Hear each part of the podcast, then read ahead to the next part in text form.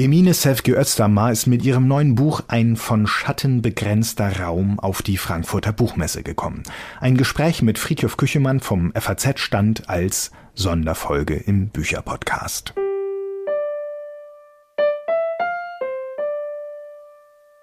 Einen schönen guten Tag am FAZ-Stand auf der Buchmesse mein Name ist Friedhof Küchemann. Ähm, herzlich willkommen ähm, im Publikum. Ein ganz besonders herzliches Willkommen an Emine Sefke Özdamar, ähm, die heute für die nächsten 20 Minuten, äh, vielleicht ein paar Minuten länger bei uns zu Gast ist. Wir haben zu Gast eine Romanschriftstellerin, eine Dramatikerin, eine Regisseurin, eine Schauspielerin, eine Frau, die sich in der Theaterarbeit auch ähm, über Zeichnungen, über Collagen, über Installationen, über Kleinplastiken oder über Figurenpuppen den Produktionen der Arbeit am Stoff genährt hat.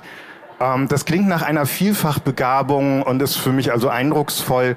Ähm, wie fühlt es sich denn von innen an? Ich glaube, ganz anders nehme ich an, dieses alles in sich zu vereinen und auf so vielen verschiedenen Weisen, auf so viele verschiedene Weisen sich ausdrücken zu können. Ist der an? Oh, schönen guten Tag jeden. Hm.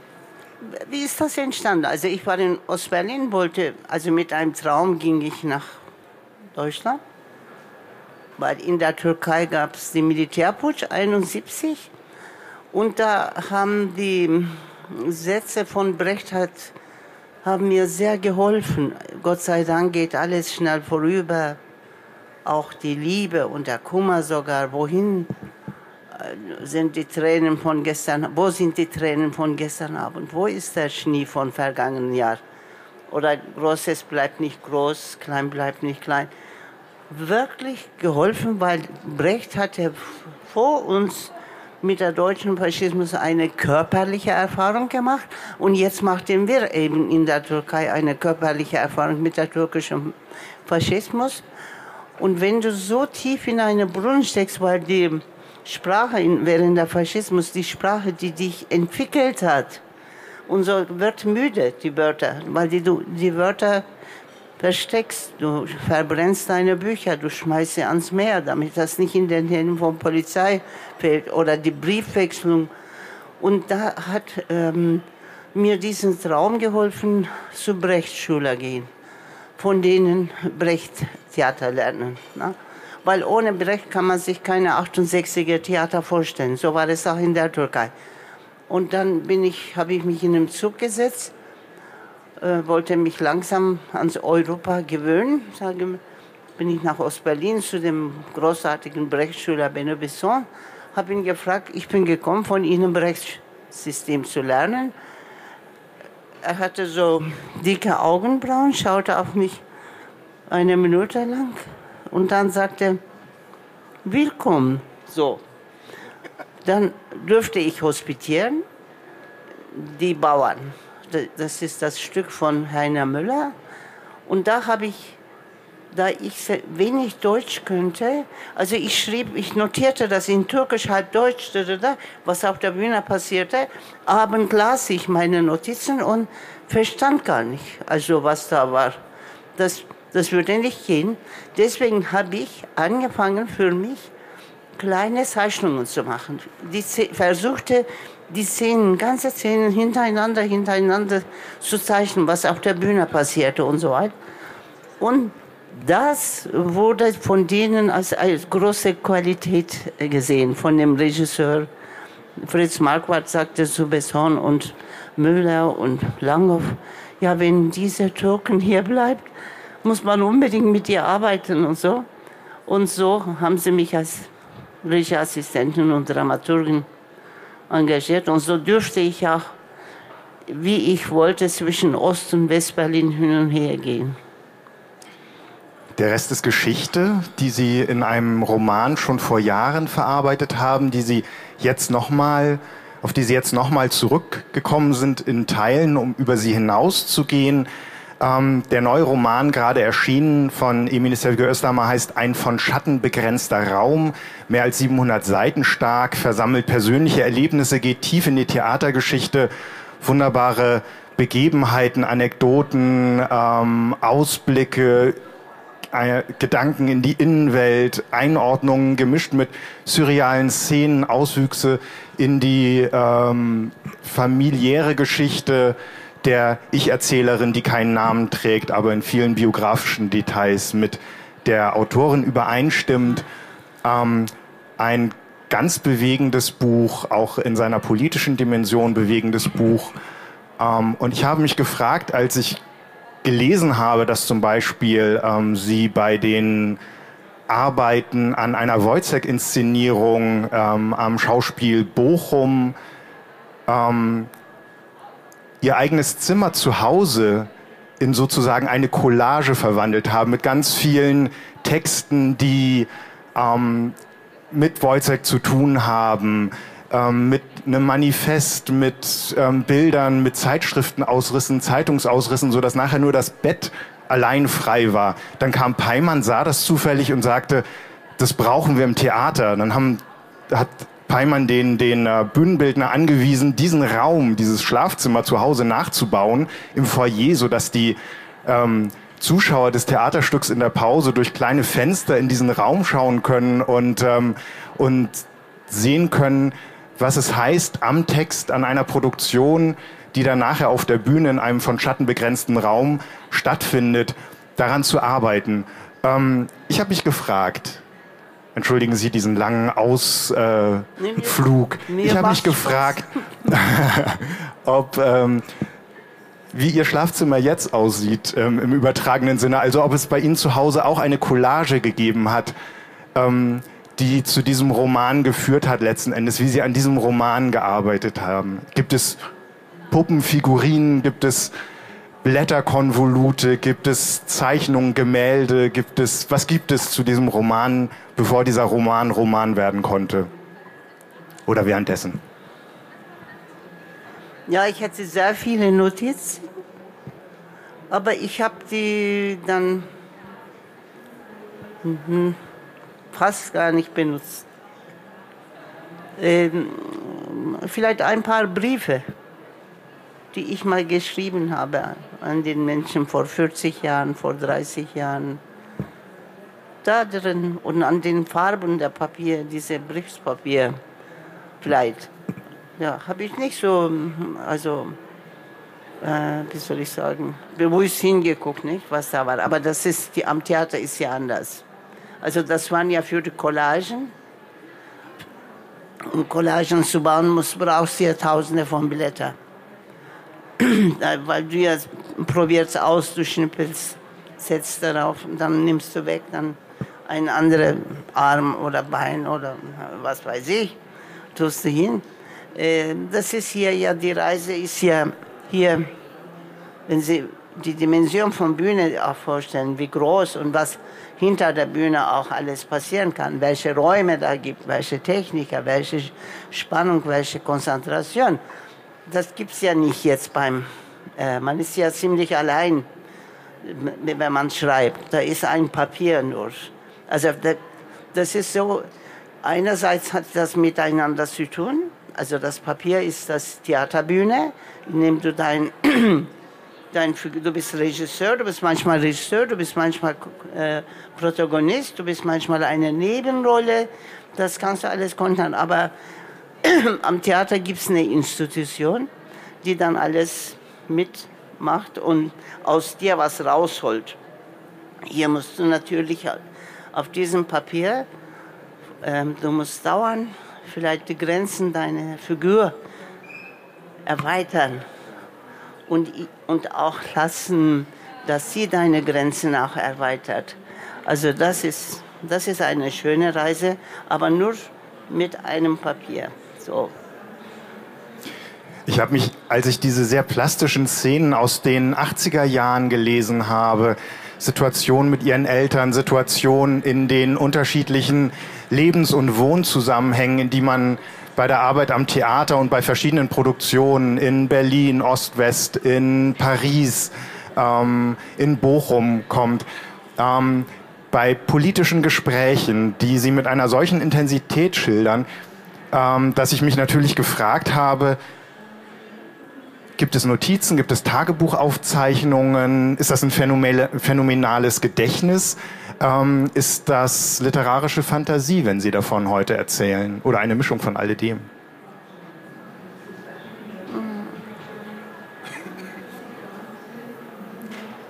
Also die, meine Figur ist sicher, hat diesen Kummer mit der Politik in der Türkei seit der 70er Jahre. Sicher auch von früher noch, noch. aber ähm, und die, das sind ja wie ganz tiefe Wunden. Und das ist dadurch entsteht, nehme ich an, diese Gespräche. Das muss ja auch nicht stattgefunden sein. Sie muss ja ihre Figuren nicht dort und dorthin führen. Ja. Die Theaterarbeit mit Besson und mit Langhoff in, in Ostberlin ist auch Thema ihres Romans äh, Seltsame Sterne starren zur Erde, Wedding Pankow 1976, pardon, Wedding Pankow 1976, 77 gewesen, 2003 glaube ich erschienen. Ähm, was heißt es noch einmal literarisch in diese Zeit zurückzukehren und von dieser Zeit auszugehen und weiter zu erzählen?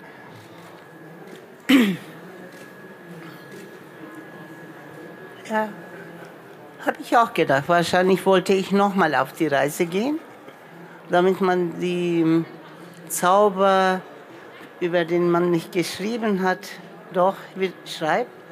Oder Liebesgeschichten, die man vergessen hat oder die man kreieren kann. Also auch wenn sie nicht vielleicht da waren. Aber da ist man neugierig, was auf dieser Reise man begegnen wird und so. Deswegen habe ich es sicher gemacht. Man kann ja nochmal machen. Wenn ich jetzt nochmal auf die Reise gehen würde, ab den 70er, werden bestimmt andere Geschichten entstehen, denke ich. Ja. ja. Also so eine Art Geschichtensuche auch. Ja. Ähm, Besson sagte über sie, oder man muss sagen, äh, der Benno Besson in dem Buch sagt über die Ich-Erzählerin des Buches an einer Stelle, sie ist genial, weil sie naiv ist. Und ähm, Heiner Müller an einer anderen Stelle, ähm, komm zu einer Produktion, an der er gerade arbeitet, deine Gefühle sind wichtig.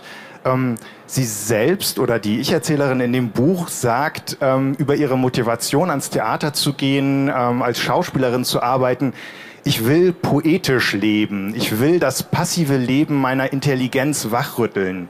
Ähm, das ist, finde ich, eine ganz interessante Spreizung zwischen dem Blick auf Gefühle und auf eine geniale Naivität seitens der Regisseure und ihrem eigenen Blick auf Intelligenz und auf Poesie. Also da könnte man, wenn man das jetzt zusammenführen will, das ist also hunderte Seiten voneinander entfernt in dem Buch, aber wenn man das zusammendenken würde, könnte man denken, da schauen zwei unterschiedliche Positionen auf ganz andere Weise auf ein künstlerisches Schaffen. Wie würden Sie das sehen?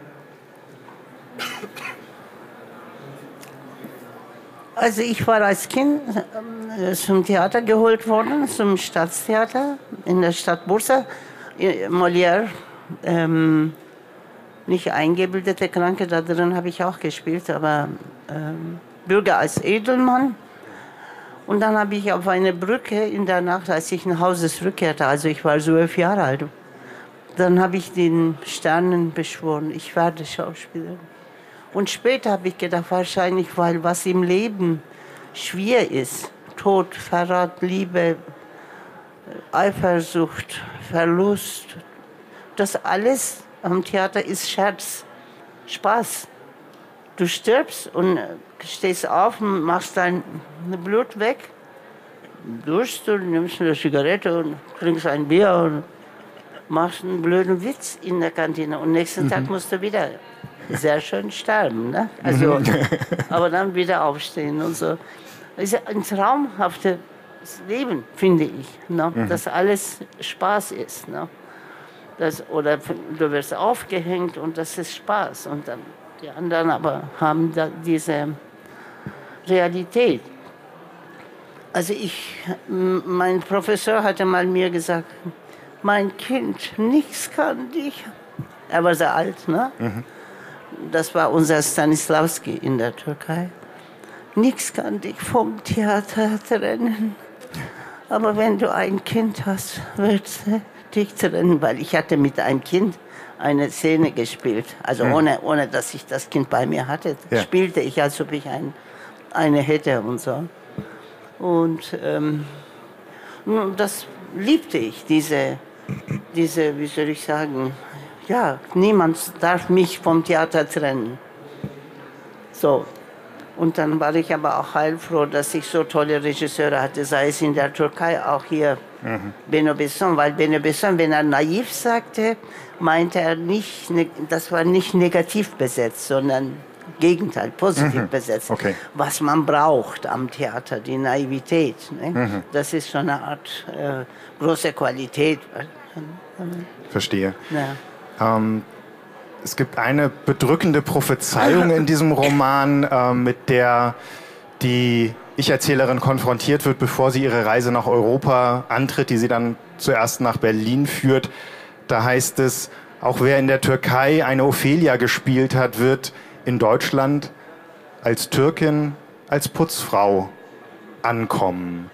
Ähm, das ist tatsächlich passiert im Buch, in Ihrem Leben. Welche Einschränkungen dieser Art sehen Sie heute noch?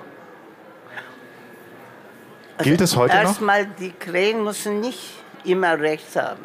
Es sind die Krähen können auch sehr nationalistisch äh, sein. Nicht? Du wirst doch hier, bist du so, und da wirst du so ankommen. Müssen sie gar nicht.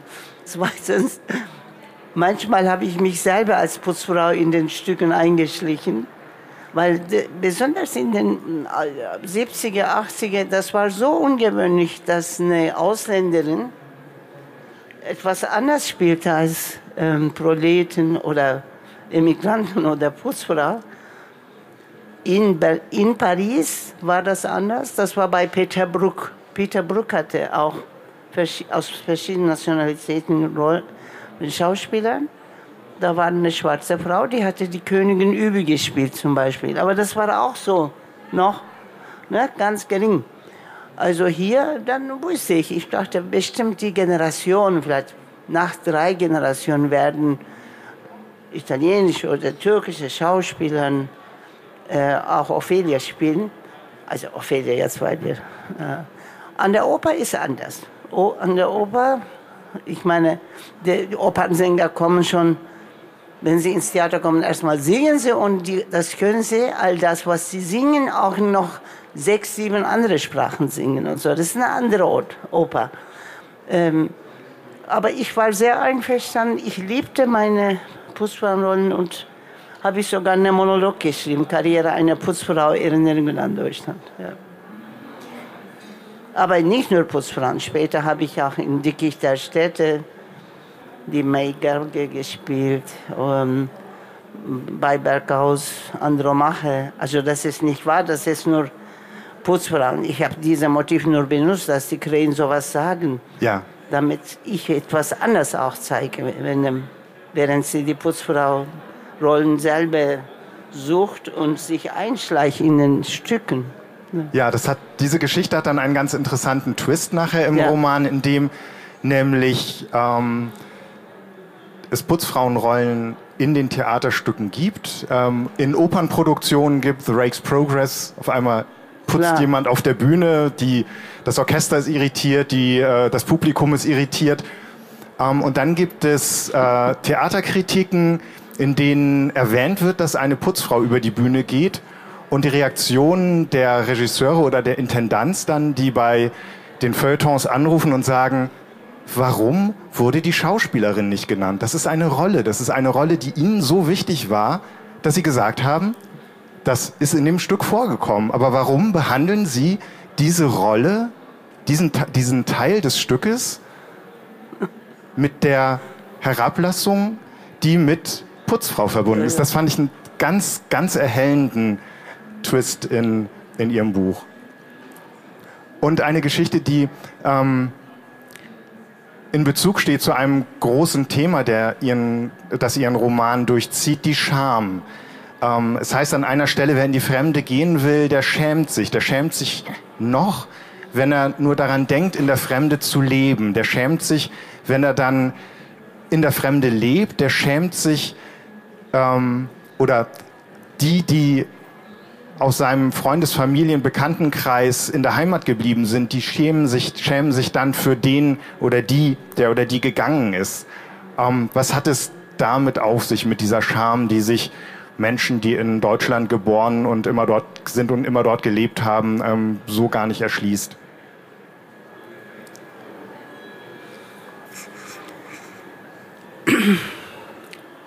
Sind die Krähen, die das sagen, oder die Wände? Krähen, ne? Ja, die wollen ja, die wollen ja mit allen Mitteln sie behindern. sie wollen das dort behalten, dass sie in ihrem in ihrem Bett sterben wird und nicht im, was weiß ich, im Ausland. Und dann natürlich benutzen sie das. Die werden auch sich genieren. Und zwar, das ist auch wahr, es gab schon so Theorien, so, ja, wir sind doch hier intelligent äh, in der Türkei und diese Gastarbeiter machen unsere, äh, wie soll ich sagen, tolles unser Bild. Bild. unser Bild, unser bürgerliches Bild kaputt und so.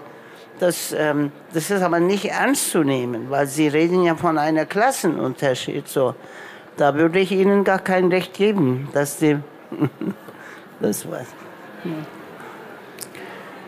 Sie ziehen in Ihrem Buch aus den Jahrzehnt, Jahrzehnte zurückliegenden Szenen immer wieder auch Parallelen in die Gegenwart. Ähm, mich hat Ihre Schilderung der türkischen Situation in, in den 80er Jahren, vor allem nach dem Militärputsch, die Repression, die Verfolgung, die Unterdrückung andersdenkender, liberaler Kräfte, intellektueller, ähm, sehr bewegt und ähm, immer wieder auch, ähm, ohne dass Sie das konkret ausgesprochen haben im Buch, an die politische Gegenwart in der Türkei denken lassen, die wir Leserinnen und Leser der FAZ durch Bülent Mumais Kolumne äh, Brief aus Istanbul immer wieder vor Augen geführt bekommen. Ähm, geht nur mir das so, dass es da ganz klare Ähnlichkeiten gibt in der Grausamkeit der Repression, in der Ausweglosigkeit. Ähm, ist das der Eindruck, den man als unbeteiligter Leser von außen haben muss, oder ist das auch einer, der Ihnen mit der Situation so viel besser vertraut, so vorkommt?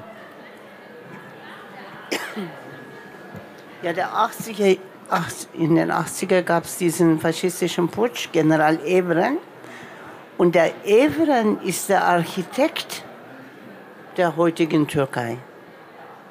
Der hat ja diesen, oh, wie soll ich sagen, diese die jetzige Realität sozusagen vorbereitet. Der war das, der mit der Islamisierung anfing in der Türkei.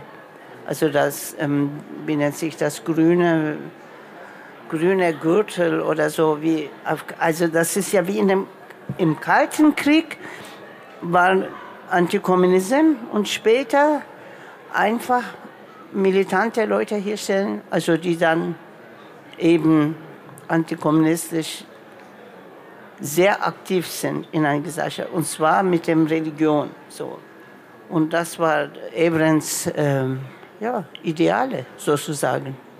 Und das Schlimmste ist natürlich, dass solche Leute nie, nie zur Rede gestellt werden. Die waren nicht vor dem Gericht. Also man tat so, als ob man ihn vor dem Gericht bringen würde nach vielen, vielen Jahren, nach 20 Jahren. Aber da spielt er sicher auch, der, dass er Amnesie hat oder Demenz hat und nichts wurde äh, zur Rede gestellt. Das ist ja der Problem in der Türkei. Und der, auch die ähm, Trauma, das Osmanische Reich kaputt gegangen ist, dass man einmal sehr großes Reich war. Einige haben das akzeptiert, die anderen sagen nein, nochmal. Zum Beispiel auch diese Lust, Lust da in, die, in, in dem Land äh, Soldaten bringen, da rein, in, durch die Grenzen rein, weil man in Gefahr ist, weil man nicht jetzt an der türkischen Grenze in Gefahr, sondern man ist schon in Gefahr ab Afghanistan oder ab, ab äh, wie, sagt man, Kirgistan. Auf äh, Aserbaidschan und so. Und dann schickt man dorthin die Soldaten und behält, also Stützpunkte hat man und so.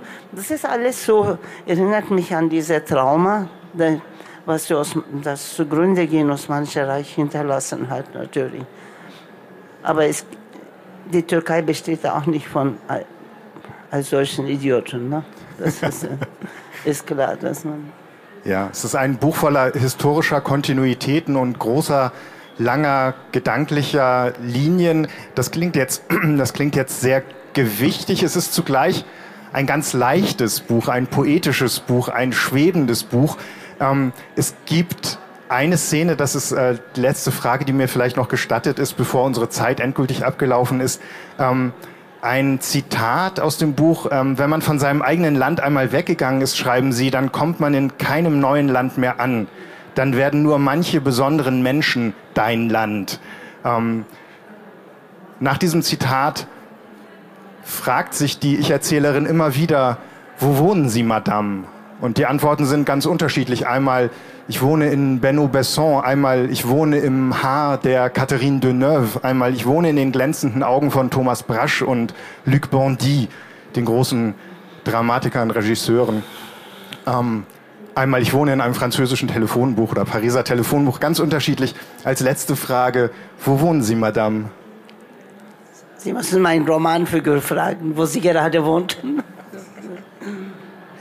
Sie haben vorhin gesagt, manchmal wohnt man, wenn man auf Lesereisen ist, auch in einem Mantel. Oh, davon reden Sie.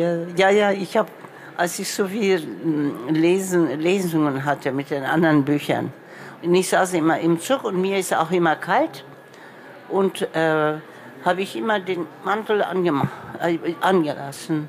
Immer, immer. Also nicht jetzt unbedingt in den Lesungen. Ähm, aber ähm, dann hatte ich gelesen, dass Esalaska Schule in, unter der Nazizeit musste sie ja emigrieren nach Jerusalem.